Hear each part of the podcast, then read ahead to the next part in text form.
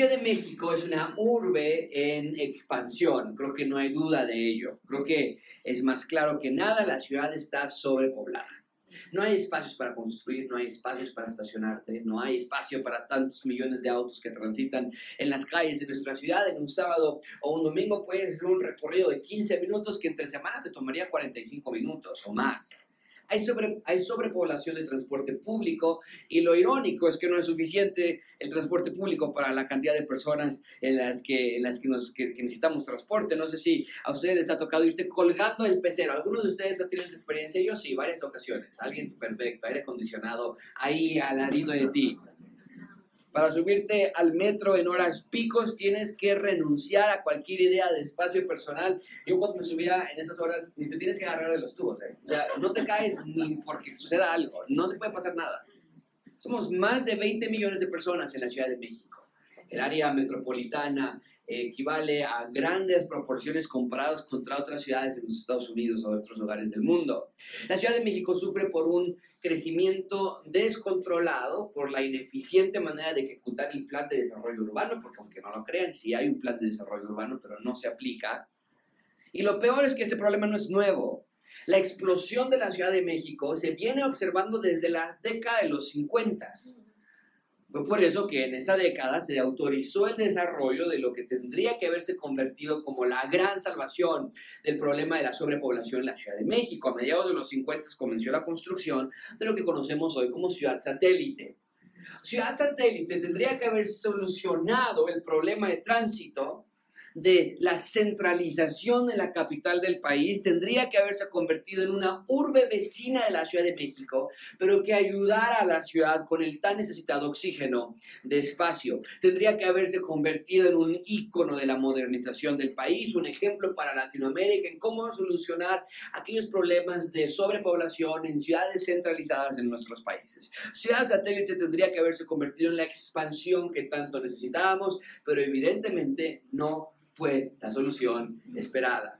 Y en un sentido similar, hoy vamos a ver el asentamiento de una ciudad, la ciudad del rey, pero a diferencia de cualquier otra ciudad, esta es diferente en el sentido de que el arquitecto es Dios y de que la ciudad de Dios no va a fallar como lo hizo Ciudad Satélite, como lo hizo Roma, como lo hizo Londres o bien Washington, D.C. La ciudad de Dios es tan firme que todas las ciudades van a pasar, pero la ciudad de Dios va a permanecer para siempre. Ahora, mucha atención con esto, amigos. No quiero que se pierdan con el hilo que hemos estado viendo parece que si no tenemos cuidado, podemos estudiar desde Esdras 1 hasta Nehemías 11, en el que estamos hoy, y no ver cómo estamos estudiando la secuencia de eventos. A ver, la ciudad de Dios tiene un nombre, es una sola ciudad en todo el mundo. ¿Cómo se llama la ciudad de Dios? ¿Alguien se acuerda? Jerusalén. Y Dios se las dio a ellos, a los judíos, de las manos de Moisés y de Josué. Y el rey David, eventualmente él se convirtió en el rey David, y él asentó formalmente el reino de Israel y dio pauta a un periodo de prosperidad como nunca antes se había visto. Vean nada más el poderío del reino de Israel, cubriendo gran porción del Medio Oriente. Y Salomón expandió lo que David su padre había hecho. El reino de Dios estaba expandiendo en la tierra. De eso siempre se ha tratado la palabra de Dios. La Biblia habla acerca de la expansión del reino de Dios, de inicio a fin. De eso se trata, expandir el reino de Dios en esta tierra. Bien, pero vean la pequeña estrella que puse sobre el mar muerto y no tienen que este, lastimar su vista, si está muy pequeña se va a hacer más grande en las siguientes diapositivas. Pero la mejor manera de encontrar a Israel en un mapa es ubicando el Mar Muerto que está conectado por el río Jordán hacia el Mar de Galilea o el lago de Galilea, que es donde el Señor Jesucristo caminó sobre el agua. Pero encontramos aquí, vean que este es un buen punto de referencia para ver la calidad de imperio que tenía el reino de Israel. No pierdan de vista el Mar Muerto como un punto de referencia. Pero después de la muerte de David y luego la muerte de Salomón, su hijo, el reino se dividió en dos. El reino del norte y el reino del sur. El reino del norte estaba compuesto por 10 tribus, el reino del sur estaba compuesto por dos tribus. Pero ven que el espacio del reino virtualmente quedó intacto. El imperio continuaba en su tamaño, pero se debilitó en el Medio Oriente, perdió influencia en el Medio Oriente porque ya no nada más era un reino, ahora eran dos, con dos capitales, dos ejércitos, dos gentes, dos pueblos.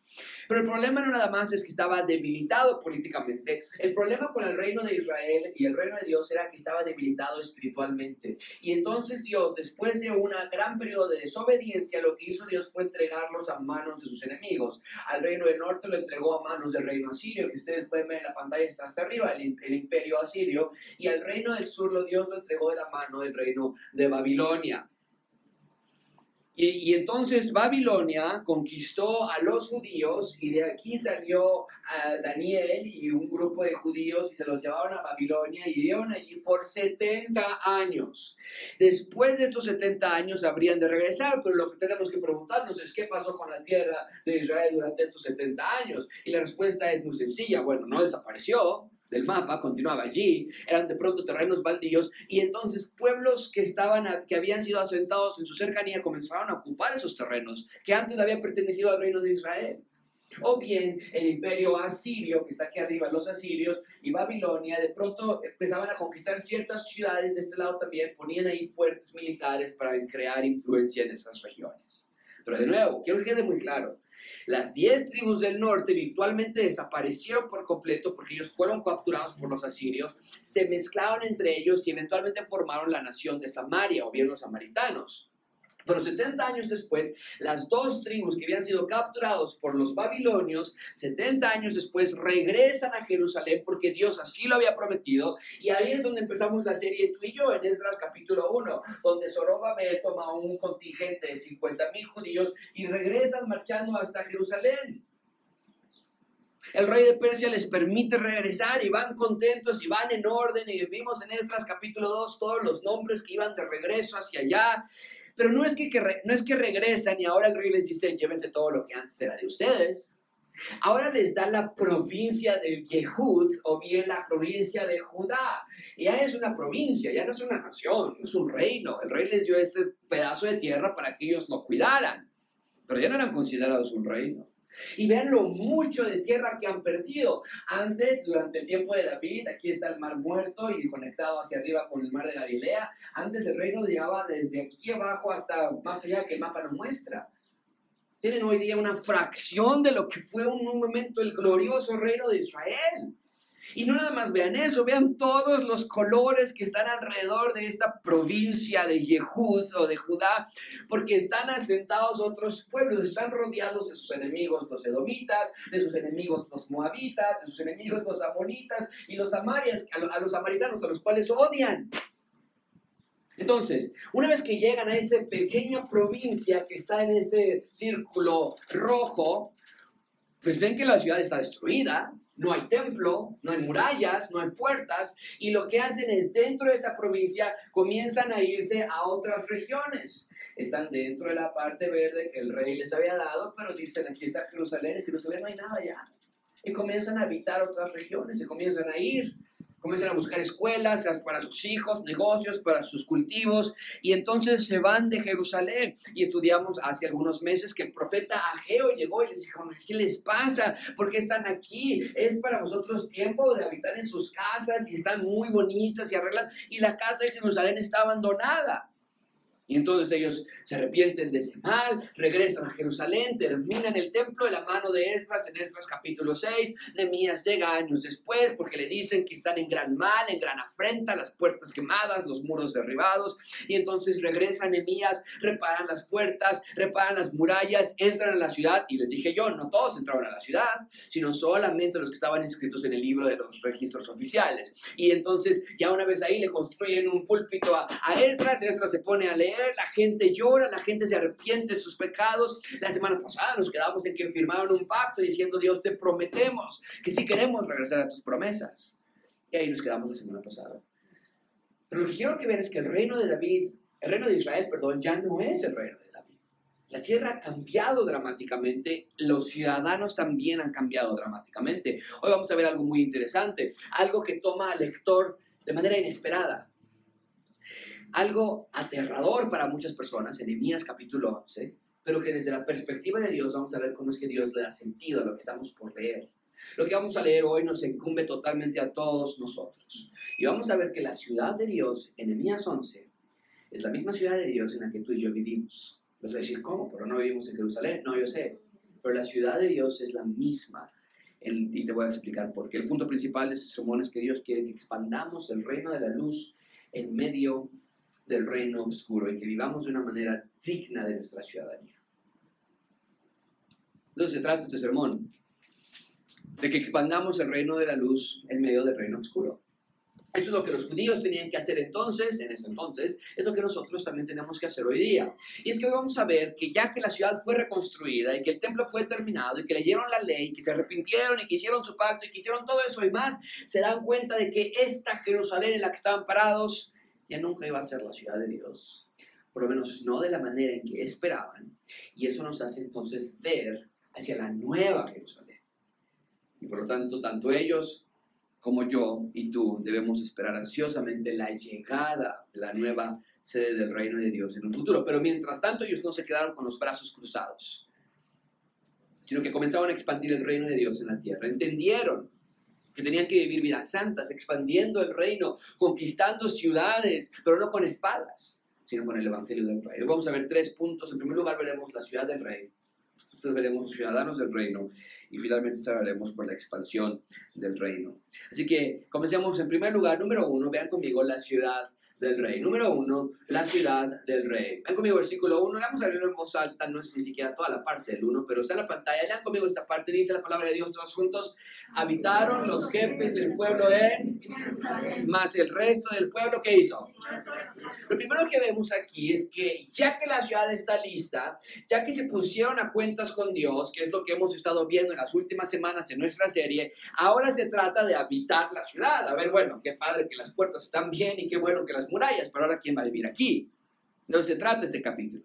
Pero este texto comienza anunciando que los primeros en decidir quedarse y vivir ahí fueron quienes habitaron en Jerusalén, quienes los jefes de eran los líderes del pueblo. Pero el tono del versículo nos deja ver que el resto del pueblo ya no quiere vivir en Jerusalén. ¿Por qué? Bueno, porque eh, lo mencioné hace unos minutos, antes de que Jerusalén fuese terminada, muchos se habían mudado a diferentes regiones dentro de la provincia que el rey les había dado, claro, pero ya tenían sus vidas en otros lugares, no en Jerusalén. Ya tenían sus negocios, su familia, su escuela, todo. Entonces no era tan fácil como decir, bueno, ya acabó la muralla, ya está la puerta, me vengo para acá. No era así de sencillo para ellos.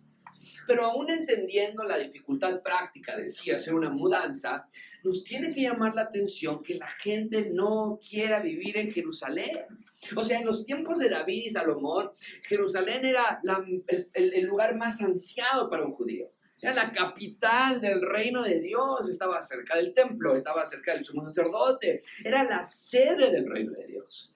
Por eso David escribió todo un salmo dedicado a Jerusalén. Veanlo conmigo, por favor, en el Salmo 122. Yo me alegré con los que me decían a la casa de Jehová iremos. ¿Qué es la casa de Jehová? ¿Qué referencia está haciendo la casa de Jehová? ¿Qué edificio? Al templo, al templo que estaba en Jerusalén. Dice, vamos a ir al templo, vamos a ir a la casa de Yahweh. Dice, estoy feliz, es mi alegría, dice el texto. Versículo 2, nuestros pies estuvieron dentro de tus puertas, wow, Jerusalén, y Jerusalén que se ha edificado como una ciudad que está bien unida entre sí, y allá subieron las tribus, las tribus de Jehová, conforme el testimonio dado a Israel, para alabar el nombre de Jehová, porque allá en Jerusalén están las sillas del juicio, están los tronos de la casa de David. En Jerusalén dice pedir por la paz de qué? Sean prosperados los que aman a Jerusalén. Sea la paz dentro de tus muros y el descanso dentro de tus palacios. Por amor de mis hermanos y mis compañeros diré yo, la paz sea contigo. Por amor a la casa de Jehová nuestro Dios, buscaré el bien de la ciudad de Jerusalén, dice David. O sea, vivir en Jerusalén era el sueño de todo judío. Decía, mis pies estuvieron dentro de la ciudad. ¡Wow! Mi sueño se hizo realidad. Era el punto más cercano a Dios. Era la capital del reino más importante del universo. No había lugar como en Jerusalén en todo el mundo, pero vean en nuestro texto que nada más los líderes quieren quedarse allí. El resto del pueblo comienza a echar suertes para ver quién se tiene que quedar en Jerusalén. ¿Por qué este cambio de actitud? Bueno, yo veo dos razones. Una más importante que la otra. Primero, yo creo que ellos no quieren quedarse en Jerusalén por la razón más obvia, más práctica. Mudanza es una de las peores cosas que existe sobre la tierra. No sé si te ha pasado a ti, pero Rebeca y yo nos hemos mudado tres veces en la Ciudad de México, en múltiples ocasiones cuando vivíamos en los Estados Unidos. Es lo peor que me ha pasado en toda la vida. Mudarte de casa guardar tus cosas y la ropa y salen cosas que ni sabías que tenías y las tienes que llevar. Entonces ellos, e, era igual, decían mudarnos, no, es demasiado trabajo. Pero yo veo que hay otra razón mucho más importante por la que ellos ya no quieren regresar a Jerusalén, por la que no corren y dicen, yo, yo me quiero quedar, yo soy el primero. Yo veo que Jerusalén como localidad geográfica perdió el simbolismo que antes tenía. A ver, ¿qué hemos aprendido hasta hoy? El templo que habían construido estaba bonito, sí estaba bonito. Ustedes recuerdan, era mucho más pequeño que el templo de Salomón. Y David, de hecho, nos dice la palabra de Dios que los ancianos, que les había tocado ver el templo de Salomón, lloraron cuando vieron el templo construido porque dijeron, ¿con qué nos hemos quedado? O sea, esto está nada que ver con lo que teníamos antes. La ciudad está rodeada de pueblos aledaños que son idólatras. El templo no descendió la gloria de Dios como lo hizo el tabernáculo de Moisés o el templo de Salomón. Diez tribus de Israel virtualmente desaparecidas. Y lo peor de todo, siguen conquistados por un imperio, porque aunque sí se les ha dado la facultad y la oportunidad de reconstruir Jerusalén, la realidad es que siguen oprimidos bajo el imperio persa. En pocas palabras, ya no es lo mismo que antes, amigos. Por eso ya no tiene el mismo atractivo vivir en Jerusalén en ese momento. Pero muchísima atención con esto. No estoy diciendo que ya no le daban importancia alguna. No estoy diciendo que piensan que Jerusalén ah, ya no es importante, mejor voy a regresar a mi ciudad acaban literalmente de arrepentirse de sus pecados y firmar el pacto, te vamos a obedecer, te vamos a amar. Más bien cuando ellos dicen, no, ya Jerusalén no nos vamos a quedar aquí, lo que yo veo más bien es que están entendiendo que el reino de Dios ya no está en una ciudad física como tal, sino que ahora ellos son el reino de Dios. Este pueblo de Israel entiende que ahora tienen que esperar por el Mesías. Entienden que las cosas nunca van a regresar a ser como antes lo eran con David y Salomón y entonces tienen que esperar a que venga el Mesías para restaurar todas las cosas. Pero mientras tanto, ellos son el reino de Dios, ellos son la sede del reino de Dios. Ahora, eso es el punto importante, ya no ven a Jerusalén como la ciudad de la esperanza. Ahora ven al Mesías como su esperanza para venir a restaurar Jerusalén. ¿Entendieron? Solamente el Mesías puede restaurar esta ciudad. No es que no les importara Jerusalén. Esto es increíble, amigos, porque es exactamente lo que tú y yo estamos haciendo y más adelante voy a expandir en este tema, pero por ahora vemos que no todo el pueblo quiere quedarse en Jerusalén y entonces echan suertes para ver, para ver, eh, para ver quién se va a quedar. Y vean lo que sucede en el versículo 1. Habitaron entonces los jefes del pueblo en Jerusalén, más el resto del pueblo echó suertes para traer. Lean en voz alta eso que ha subrayado. ¿Qué? De cada diez. ¿Para qué? ¿Y qué iba a pasar con ese uno de cada diez? ¿Qué iba a pasar? Iban a morarse. Iban a quedar a morar en Jerusalén. Se iban a quedar en Jerusalén. Uno de cada diez. Y los otros nueve que no les haya tocado, pues se iban a las otras ciudades. Eso está increíble. Comienzan entonces, ¿sabes qué? Pónganse todos en un círculo, vamos a ver a quién le toca vamos a echar suertes, vamos a echar algún tipo de, eh, no sabemos exactamente cómo lo hacían, tenían ciertas rocas y creemos que eran ciertas roquillas y caían de cierta manera y entonces el que caía en cierta manera le tocaba quedarse ahí. Pero el punto es que de alguna manera ellos decidían quién se iba a quedar allí. Pero esto, notenlo bien, por favor, no era un concurso de ver quién perdía. Y decía, te va a tocar a ti. Y decía, no, ¿por qué me tocó a mí? Yo no quería. No. Noten que lo, la frase que subrayé dice que era uno de cada diez se iba a quedar en Jerusalén. ¿Sabes qué es esto, amigo amiga? Esto es un diezmo. En, el Antiguo Testamento se daban muchos diezmos, diezmo 10% de tus recursos, el 10% de tu cosecha o de tus frutos. Pero aquí dicen, ¿sabes qué? Vamos a diezmarnos nosotros mismos, el 10% de nosotros se va a quedar en la ciudad de Jerusalén. O sea, se dan como ofrenda a Dios. El punto es, no todos nos podemos quedar, pero vamos a diezmar de nosotros mismos para que haya quien viva en Jerusalén. Amigos, qué gran principio es este para nosotros. Pablo retoma esta idea de Nehemías 11 y le escribe en Romanos 12 cuando les dice, hermanos, eh, cuando les dice, así que hermanos, os ruego por las misericordias de Dios que presentéis vuestros cuerpos en sacrificio vivo, santo, agradable a Dios, que es vuestro culto, racional. Nosotros ahora somos la ofrenda a Dios. Que tu vida sea identificada entonces como una, como una vida ofrendada a Dios. Dios, toma mi vida, debe ser tu oración.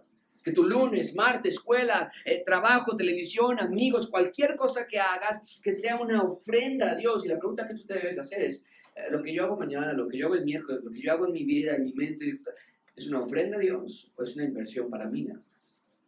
Se dieron a Dios, tú date a Dios también. Ven conmigo versículo 2. Y se bendijo el pueblo a todos los varones que, ¿qué? Voluntariamente se ofrecieron para morar en Jerusalén. Voluntariamente se quedaban. De nuevo, esto no es una rifa para ver a quién le toca quedarse. Ay, ojalá que yo no salga, que no vayan a elegir mi nombre. Es una ofrenda voluntaria de vida. Gracias abundante, te voy a decir esto, Dios no acepta tus ofrendas forzadas. Si vienes a la iglesia a la fuerza, si te quedas casado con tu esposa a la fuerza, si quieres obedecer a Dios, mira Dios, yo sé que es lo que tú quieres para mí, pero la verdad es que si por mí fuera, yo no lo haría. Dios te dice, yo no lo necesito. Yo no lo quiero.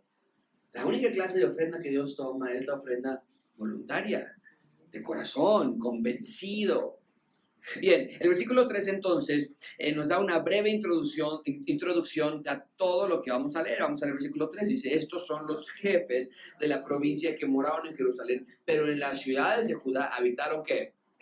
Cada uno en su posesión, en sus ciudades, los israelitas, sacerdotes, levitas, los sirvientes del templo y los hijos de los siervos. Los líderes se quedaron en Jerusalén fueron los primeros en quedarse. El 10% se dio de la gente se dio para quedarse en Jerusalén. Pero el versículo nos dice que el resto de las personas se fue de regreso a sus ciudades de las regiones de Judá o de Yehud, en esa provincia. ¿Cuáles ciudades? Bueno, se les acabo de mostrar, se les pongo otra vez. Las ciudades que estaban dentro de la provincia que Dios, que el rey de Persia les había dado. Se fueron de regreso a, estas ciudades y más adelante les voy a decir por qué la relevancia de que hayan regresado, porque de nuevo, no es que están desobedeciendo a Dios, no están despreciando a Jerusalén, más bien entienden que el reino ahora no está en una sola ciudad, ahora el reino está en cualquier lugar donde haya creyentes de Dios. Bien, en segundo lugar, ven conmigo los ciudadanos del reino. Y aquí lo vamos a leer de corrido porque son todos los nombres de aquellos que se quedaron en Jerusalén. Pero de nuevo, aquí nosotros nunca nos saltamos versículos. Dedicamos versículo a versículo. Ven conmigo, versículo 4. Los ciudadanos del reino. En Jerusalén, pues, habitaron algunos de los hijos de Judá y de los hijos de qué? Nada más quiero detenerme aquí antes de continuar ahora sí a leer los nombres de corrido, eh, porque quiero subrayar una, una vez más que nada más existen dos tribus en este momento. Están los tribus de Judá y están los, los, de, los de la tribu de qué? Nada más hay dos. Las otras diez desaparecieron. Pero Dios los trata a estos dos como representantes de todo el Israel. Los ve a ellos como una pequeña porción que quedó, claro, una fracción de lo que era antes, sí, pero los ve como representantes de todo Israel. Y entonces ahora sí vamos a leer de corrido todos los nombres que se quedaban en Jerusalén, pero cuando vean estas clases de versículos, traten de leerlo con calma, porque no son versículos que Nehemías nos aventó ahí sin orden alguno, vienen muy organizados, muy estructurados, no es nada difícil de entender. ¿Quiénes se quedaron en Jerusalén a vivir allí? Está clarísimo, versículo 4, en Jerusalén habitaron algunos de los hijos de Judá, de los hijos de Benjamín, de los hijos de Judá. ¿Quiénes fueron de los de Judá? Dos puntos, nos va a decir. Ataías, hijo de Usías, hijo de Zacarías, hijo de Amarías, hijo de Cefatías, hijo de Mahalalel, de los hijos de Fares. Y Masías, hijo de Baruch, hijo de Colhose, hijo de Asaías, hijo de Adaías, hijo de Juarib, hijo de Zacarías, de Siloni. Todos los hijos de Fares que moraron en Jerusalén fueron cuántos? 468. O sea, sí, son nombres complicados, son nombres difíciles, pero no, Dios no te quiere aburrir. Está diciendo quiénes se quedaron en Jerusalén, no es una historia sin sentido. Ahora, los de Benjamín, vean la estructura, está muy organizada esta lista, nada imposible que nosotros no podamos leer y entender. Versículo 7. Estos son los hijos de Benjamín. ¿Se quedaron quiénes en Jerusalén? Ah, bueno, pues Salud, hijo de Mesulam, hijo de Joel, de hijo de Pedaías, hijo de Colaías, hijo de Masías, hijo de Kiel, ah, hijo de Jesaías, y tras él Gabai, Salai, 928, y Joel, hijo de Sicre, era el prefecto de ellos, y Judá, hijo de Senúa, el segundo en la ciudad. Son los pobladores que se quedan en Jerusalén. Pero no nada más eran ciudadanos normales los que se quedan, congregantes normales. Ahora la lista nos da los nombres de los sacerdotes. De nuevo, vean el orden, la estructura, No son nombres que digas, ah, yo no entiendo nada de estos nombres. No, pues son nombres, no hay que, hay que entender los nombres, pero viene muy organizado. Nos dijo primero los de Judá, luego los de Benjamín, ahora nos va a dar los sacerdotes que se quedaron en Jerusalén. ¿De quiénes, quiénes se quedaron en Jerusalén? Dice, de los sacerdotes fue Jedaías, hijo de Juarib, Jaquín, Seraías, hijo de Isías, hijo de Mesulam, hijo de Sadoc, hijo de Merayot, hijo de Aitor, príncipe de la casa de Dios, y sus hermanos, los que hacían la obra de la casa, 822. Y Adaías, hijo de Jeroam, hijo de Pelalías, hijo de Amsi, hijo de Zacarías, hijo de Pasur, hijo de Malquías, y sus hermanos, jefes de familia, ¿cuántos? 242.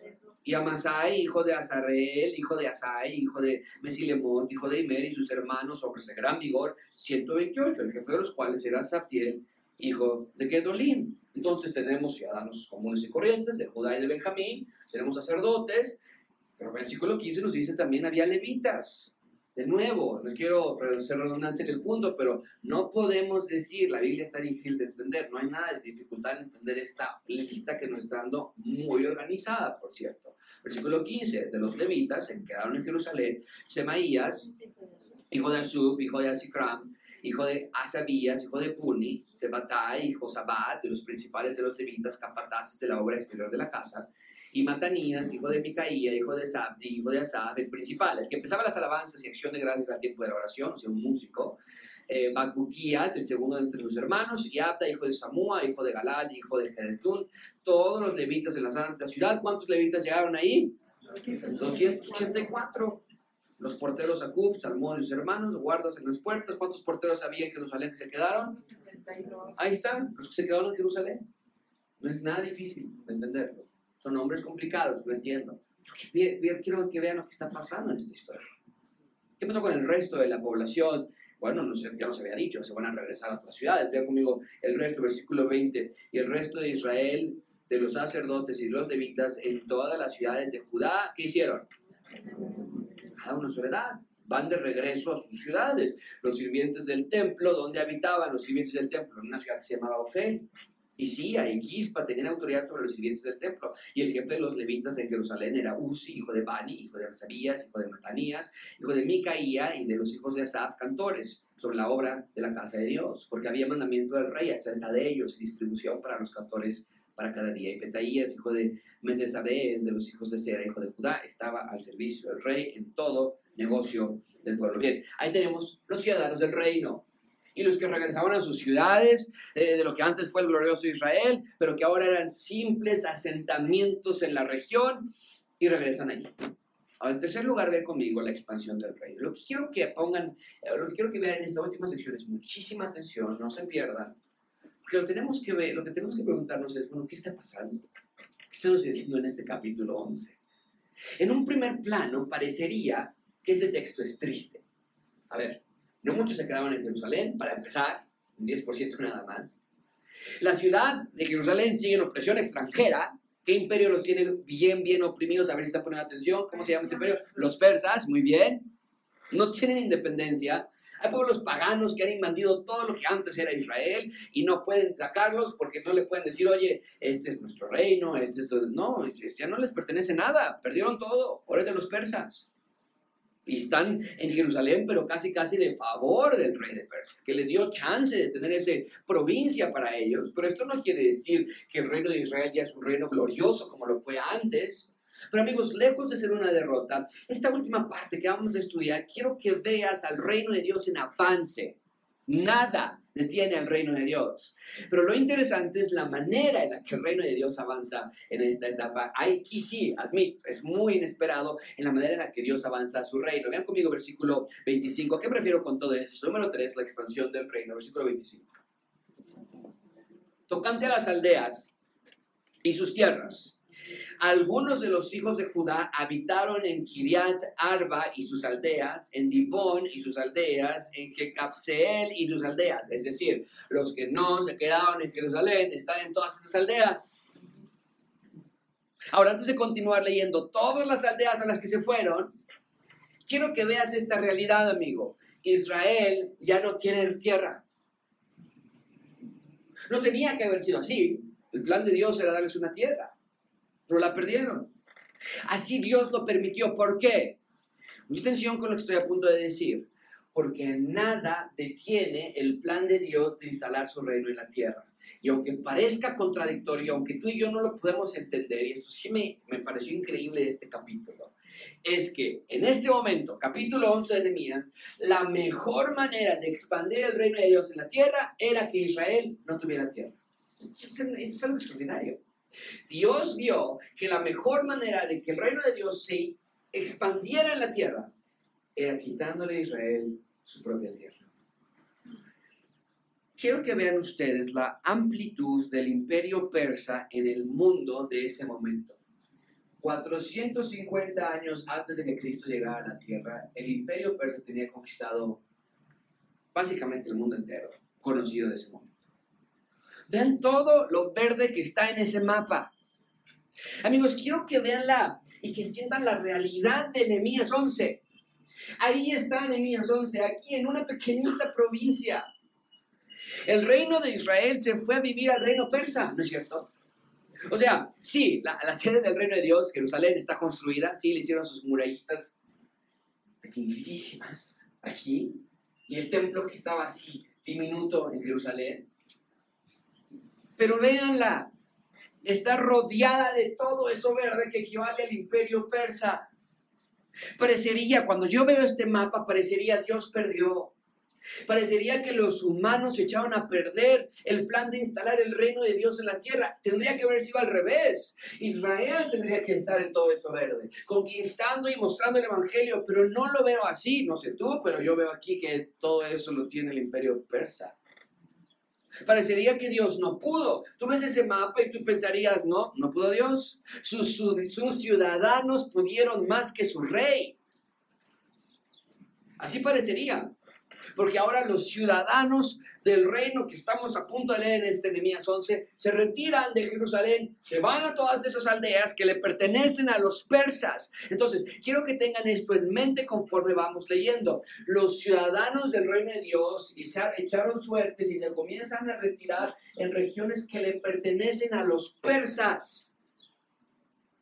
De una manera muy clara, déjame ponerlo así, los ciudadanos del reino de Dios se han vuelto extranjeros y peregrinos en esa tierra. Viven en el imperio persa, por lo menos lo que yo veo en este mapa, viven aquí adentro, pero no son del imperio persa. Amigos, ¿qué no es lo mismo que Pedro te dice a ti y a mí en 1 de Pedro capítulo 2? ¿Qué no es la misma condición en la que tú y yo estamos aquí esta tarde? ¿Ves cómo la historia de la Biblia es una gran historia, una sola historia? Pero lo dice así en 1 Pedro 2.11, amados, les ruego, ¿como a qué? Es el mismo concepto de Nehemías 11. Que se abstengan de los deseos carnales que batallan contra el alma Así estaba el Israel de Nehemías, así estás tú esta mañana, esta tarde. Ya Jerusalén no iba a ser el lugar físico donde iba a estar la sede del reino de Dios. Ahora el reino de Dios estaría en cualquier lugar donde hubiese ciudadanos. Esto es wow. Eh, lean los siguientes versículos con esta perspectiva en mente y ustedes díganme a mí, si el hecho de que los judíos estaban retirando a estas ciudades que eran de los persas es una retirada de fracaso o más bien un grito de conquista para el mundo. Ven conmigo versículo 26.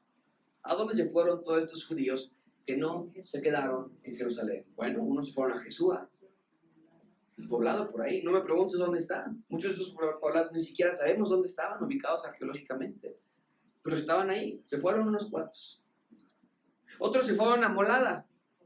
Otros fueron a Betpelet, a Sarsual, a Berseba y sus aldeas. Otros fueron a Ciclac, a Mecona y sus aldeas. Y quiero que los imagines con sus cosas, sus, sus maletas, porque estuvieron construyendo el muro y Nemías les decía, no, nada de descansar. En la mañana construyen, en la noche vigilan. Aquí no, ya acabaron ya van de regreso, sus manos están todas eh, con ampollas y, están lastimados por toda la labor y ya van de regreso y quiero que te los imagines, dejando a Jerusalén allá atrás y ahora ellos van hacia adelante.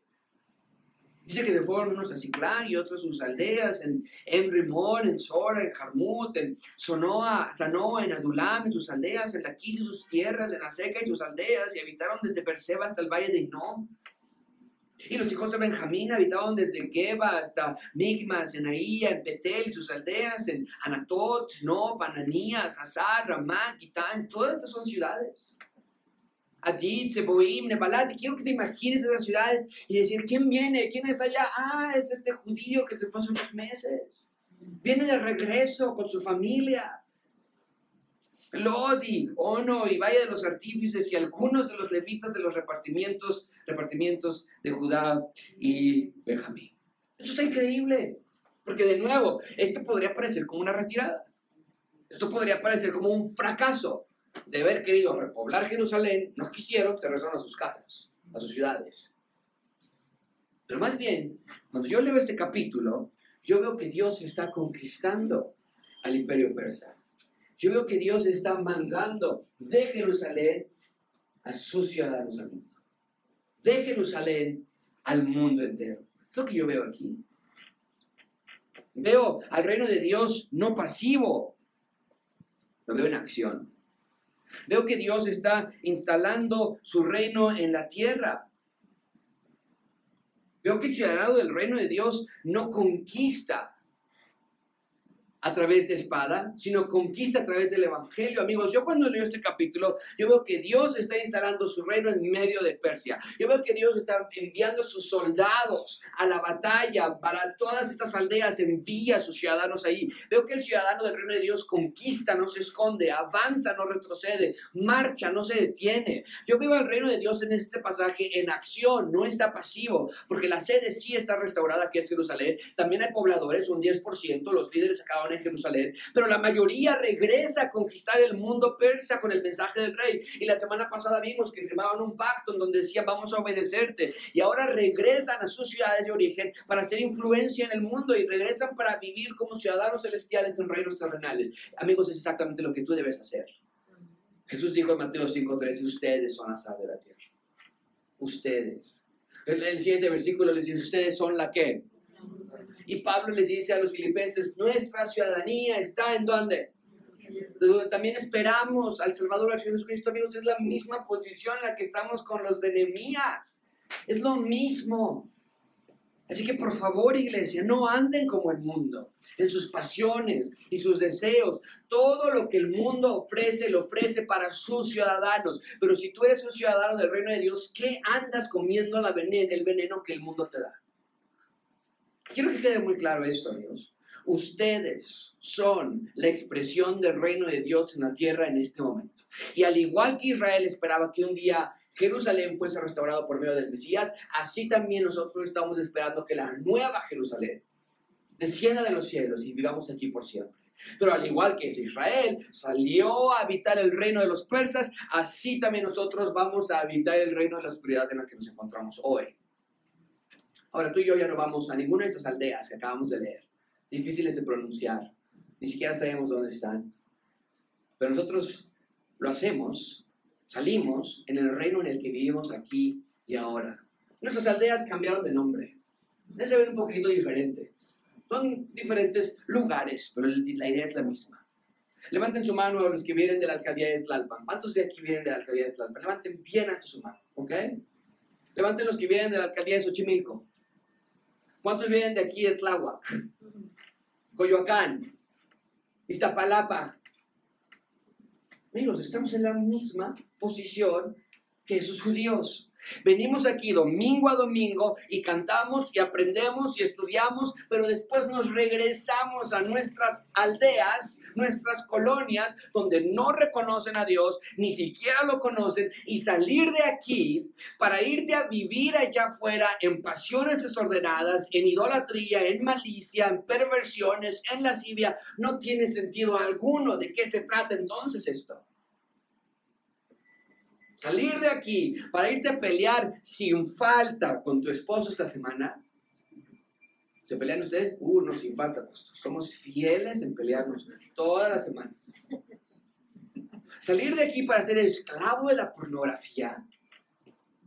Salir de aquí para ir a ver a tu amante o para insultar a tus hijos o mentir a tus maestros y hacer trampa en la escuela o emborracharte o tener relaciones fuera del matrimonio o pasar horas y horas frente a Facebook, Pinterest, Netflix o lo que sea, no tiene sentido alguno. ¿De qué se trata esto entonces? Amigos, hoy el reino de Dios está en todo el mundo. Por eso esta cuestión del reino para mí es tan importante que la entiendas. Porque en gracia abundante yo no creo, no creemos que el Evangelio es que le pidas a Jesús que entre en tu corazón para que no te vayas al infierno. Eso no es el Evangelio. Es una versión diluida de lo que Dios quiere para ti. El Evangelio es la historia de la instalación del reino de Dios en esta tierra a través de su Hijo Jesús. Y tú eres uno de sus súbditos. De eso se trata la Biblia, no más, no menos. El Evangelio no es tu pase al cielo. No, ya creo en Dios. No, ya cuando me muera yo ya voy al cielo. El Evangelio es una nueva vida aquí en la tierra.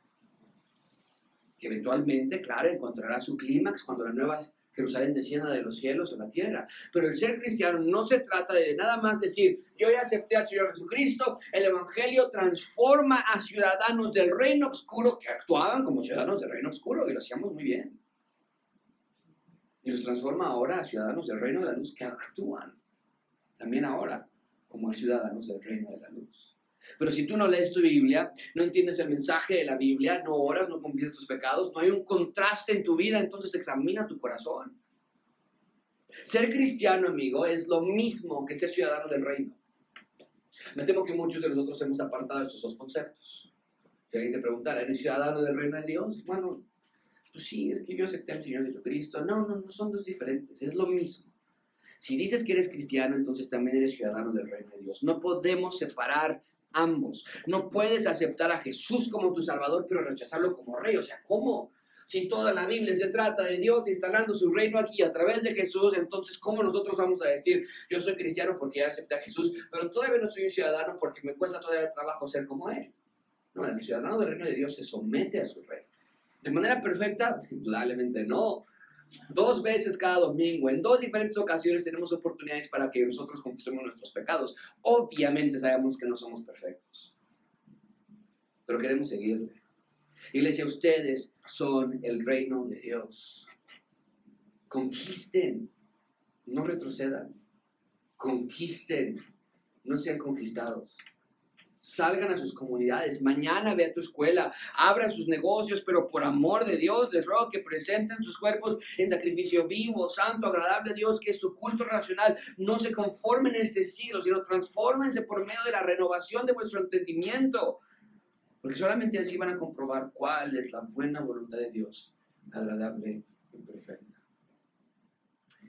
La pregunta para ti esta tarde es, ¿qué tan digno, qué tan claro estás llevando tu misión en esta tierra de expandir el reino de Dios en tu comunidad, en la Ciudad de México, en tu familia.